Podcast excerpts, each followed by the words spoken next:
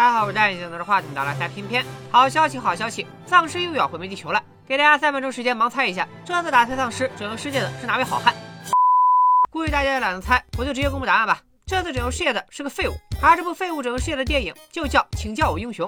一部丧尸片居然能跻身某瓣日本恐怖片前十，和咒怨、午夜凶铃等老前辈掰掰手腕，它到底讲了个啥故事呢？咱们这就开讲。友情提示：本片血腥场面略多，不过我都贴心的打了马赛克，未成年人也可以放心使用。这次咱们的主角不叫小白，而是叫英雄。虽然名字里有英雄，但英雄的生活跟真正的超级英雄不能说是完全一致，只能说是毫无关系。英雄是一个漫画助理，最大的从业成就是十五年前曾经拿过漫画写真奖。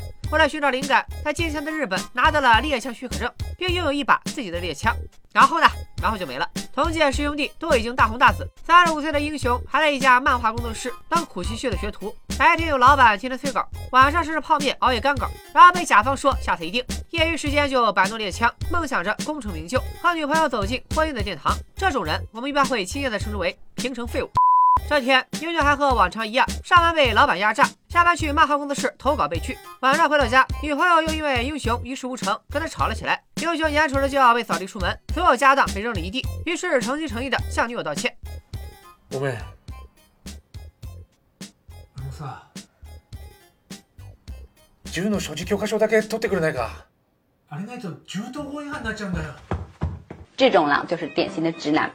这里注意一个细节，女朋友在吵架的时候手腕上插着绷带，似乎受了伤。第二天一早，英雄照常上班，新闻里正在播报日本开始流行一种类似流感的病毒，并且已经死了四个人。工作室里的女同事突然感觉身体不适离开了，同事也开始八卦，女同事和老板昨晚干了一些激励的付费内容，老板的脖子上不仅有草莓，还有齿痕。但是英雄的女朋友突然打来电话，为自己昨天的行为道歉，但听女朋友的声音似乎是生病了。放心不下的英雄决定回去看看，叫了半天门也没人应声，英雄只能从门缝往里看。てか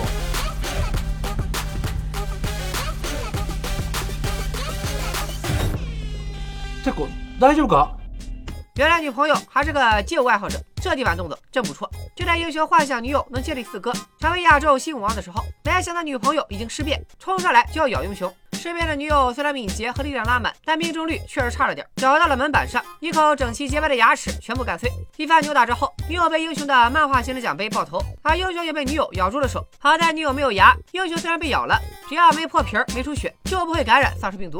现在家指定是不能待了，英雄背着枪和子弹刚回了办公室，就看见常威在打来福，不是，就看见炮同事在打老板，一边打还一边高喊：“我们联合！”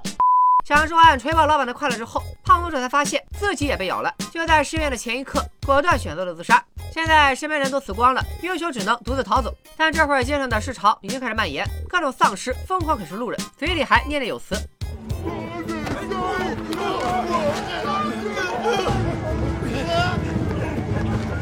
すいません小丸さん小丸さん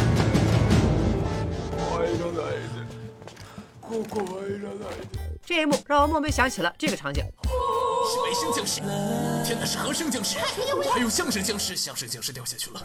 逃跑的路上，英雄终于拦下了一辆出租车，跟同行的西装哥和学生妹一起逃命。看到车载电视，英雄长出了一口气。古语有云：要东京电视台还得放动画片，天就指定他不了。番組の途中ですがニュースをお伝えします 皆さんから都内水準一看连东京台都插播了临时新闻，车里的人都慌了。西装哥看样子还是个当官的，他赶忙联系国会，可得到的回应却是日本首相蒋纬泽上身，近日都未对开枪。这时候西装哥突然尸变，一口咬住了司机，随后又要过来袭击英雄。在学生妹的帮助下，英雄终于甩掉了西装哥。可同一时间，司机也尸变了，嘴里喊着道路千万条，安全第一条，就把车飙到了时速一百六。 司机脚踩着油门没松，双手却离开了方向盘，转头去抓英雄学生妹。随着一声巨响，出租车撞了前车侧翻，老司机当场袭击毙。英雄学生妹因为提前系好了安全带，得以幸免于难。所以小朋友们一定要记住，即便后排落座，也千万不能忘了系安全带。逃出出租车后，学生妹打开手机搜索，在翻完三页老军医广告之后，终于找到了关于病毒的信息。原来这种病毒不耐高海拔，只要能跑到富士山顶，病毒就会被杀死。正看到关键的地方，手机却突然没电了，两人便结伴往眼前的富士山险记》。第二天一早，刚刚睡醒的英雄突然发现学生妹的脖子上有一处咬伤，马上用枪指着她质问：“隣のうちの赤ちゃんに噛まれた。おとといかな。その赤ちゃんは？わかんない。見た感じは普通だった。でも母乳からでも感染するとしたら、その子もゾキュンだし。”学妹让英雄开枪杀了自己。但英雄安慰学生妹，既然他一直都没有变异，说不定只要登上富士山就没事了。就这样，俩人又走了一段，学生妹的身体终于开始出现异常，可能是英雄怂了，也可能是舍不得，他并没有杀死学生妹，而是掉头就跑。可没跑两步，就遇上一个安全帽丧尸，眼看英雄就要领盒饭，已经感染的学生妹突然出现。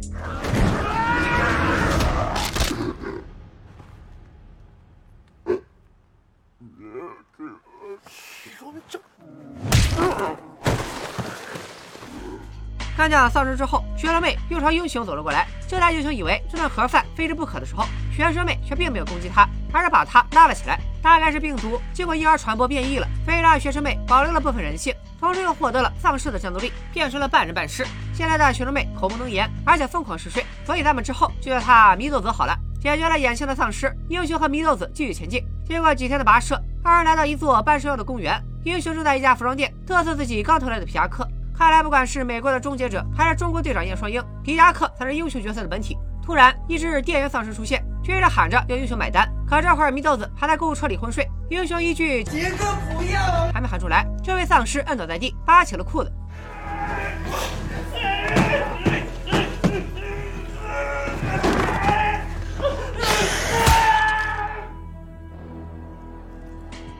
打败了英雄，再次得救。这次救他的是附近的幸存者麻将。英雄隐藏了祢豆子半人半尸的身份，并像卡卡西一样遮住了他已经脏着化的眼睛，只说祢豆子得了嗜睡症。麻将救起英雄之后，带着搜集物资的其他幸存者准备回到据点，可还没跑两步，众人就被街上的丧尸发现。幸存者们只能匆忙迎战，最后还是靠躲在楼顶的人制造噪音，吸引丧尸的注意，才让大家勉强逃跑。回到幸存者们聚集的楼顶，英雄见到了这里的老大面瘫哥，还有二把手长毛。安顿好之后，英雄突然注意到管理员手上戴的手表。これロレックスああすいませんどうぞ好きなのはいどうぞ这一整盒朱总快乐表可以说是相当枯燥了。其实这个地方也是个小伏笔。 面瘫哥给二人准备了帐篷、睡袋，英雄也决定和祢豆子暂时住在了这里。管理员过来科普，原来所有人在失眠之后都会残存一些生前的记忆，也就是自己的执念，然后不断的重复。比如主编失眠之后还要催稿，粉丝挂了要追星，杀手死了还在加班。据说日本是世界上自杀率最高的国家，阶级固化严重，老百姓生活压力很大，每天日复一日过着重复枯燥的生活，确实如同行尸走肉一样。如果按这个逻辑，日本官员感染口头禅应该就是红豆泥、死命马塞。屏幕前的你有没有想过，自己要是变丧尸会干嘛呢？我的话估计会不停的干视频吧。和大多数该溜的丧尸不同，楼下还有一个跳高丧尸。他生前是个运动员，没赶上今天的东京奥运会，此后也不断练习跳高，而且每次都是以头枪地，脑袋都摔变形了。说回英雄这边，面瘫哥对英雄一直不错，但你看过或者玩过《行尸走肉》就知道，能当幸存者老大都不是善类。面瘫哥之所以好吃好喝的招待着，为的就是英雄手里的猎枪。没过几天，他就原形毕露，露出獠牙。それで私は何をすればいいですか？何も。え？その銃を渡してもらえたら。いやあの人に貸すことが禁じられてまして。誰に？法律で。ここの法律は僕です和英雄不同，面瘫哥下令劫持祢豆子，虽然麻将执意反对，可还是架不住长毛去手下抢人。闻讯而来的英雄拿枪对准了长毛，面瘫哥也用十字毒对准了祢豆子，双方一时僵持起来。但是别忘了，他们挟持的可是半人半尸的祢豆子。おい動いてダメだってす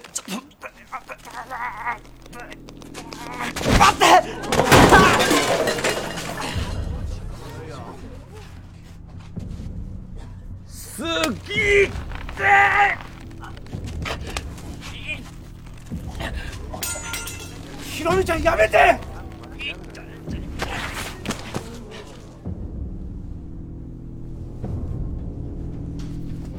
这下所有人都知道祢豆子感染了病毒。面瘫哥眼疾手快，扣动扳机，一支弩箭扎进了祢豆子的脑门，祢豆子瞬间倒在了血泊中。趁英雄不注意，长毛也夺走了他手上的枪。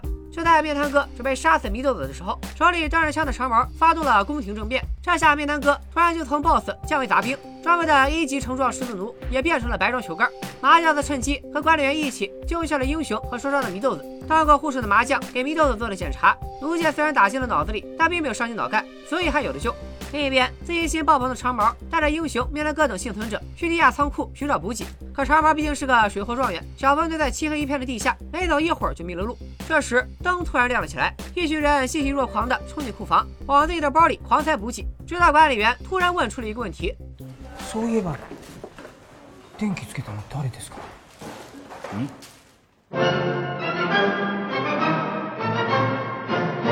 话音未落， 音箱突然响起了巨大的交响乐，所有人都慌了。长毛终于意识到，在背后搞事的人一定是面瘫哥，他就是要报复长毛他们。可被音乐吸引来的丧尸已经走到了他们近前，长毛端起枪秒杀了一个正在啃食幸存者的丧尸。但自此之后，长毛是每枪都瞄边。幸存者小队慢慢被丧尸赶进了绝路。躲在中控室的面瘫哥调大了音乐的音量，又打开了地下车库的大门。外面的丧尸也开始涌入地下仓库。眼看幸存者们一个个被杀，自己也没了退路，英雄只能躲进了一个储物柜里，暂时苟住。花开两朵，各表一枝。就在所有丧尸都往地下仓库冲的时候，我们前面提过的跳高丧尸却出奇的淡定。现在是他的表演时刻了。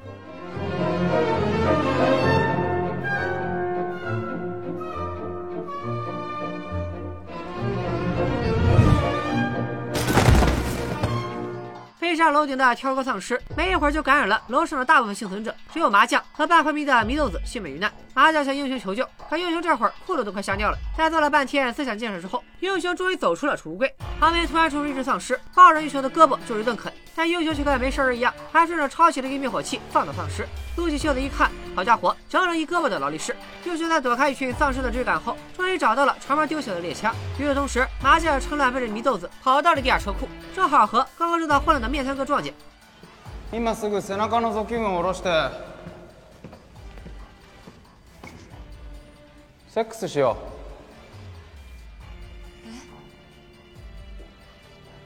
う俺が欲しくてたまらないんだろなあ いやいややってるふりして本当は喜んでたんだろ就在面瘫哥准备掏出牙签，强行给麻将剔牙的时候，他的身体突然开始流血，原来他也被丧尸咬了。刚看到这里的时候，我还挺好奇的，面瘫哥这个带恶人尸变以后会变成什么德行？结果，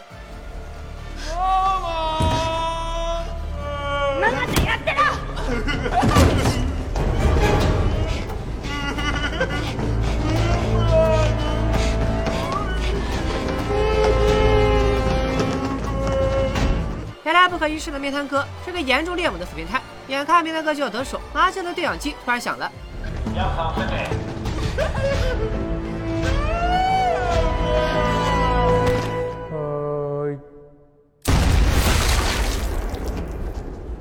听到枪声之后，幸存的长毛和管理员也和英雄他们会合，但此时的众人已经被丧尸团团包围。在这个只能背水一战的危机时刻，落二了一整部电影的英雄终于要支棱起来了。皆さんどいてくださいはいどいて危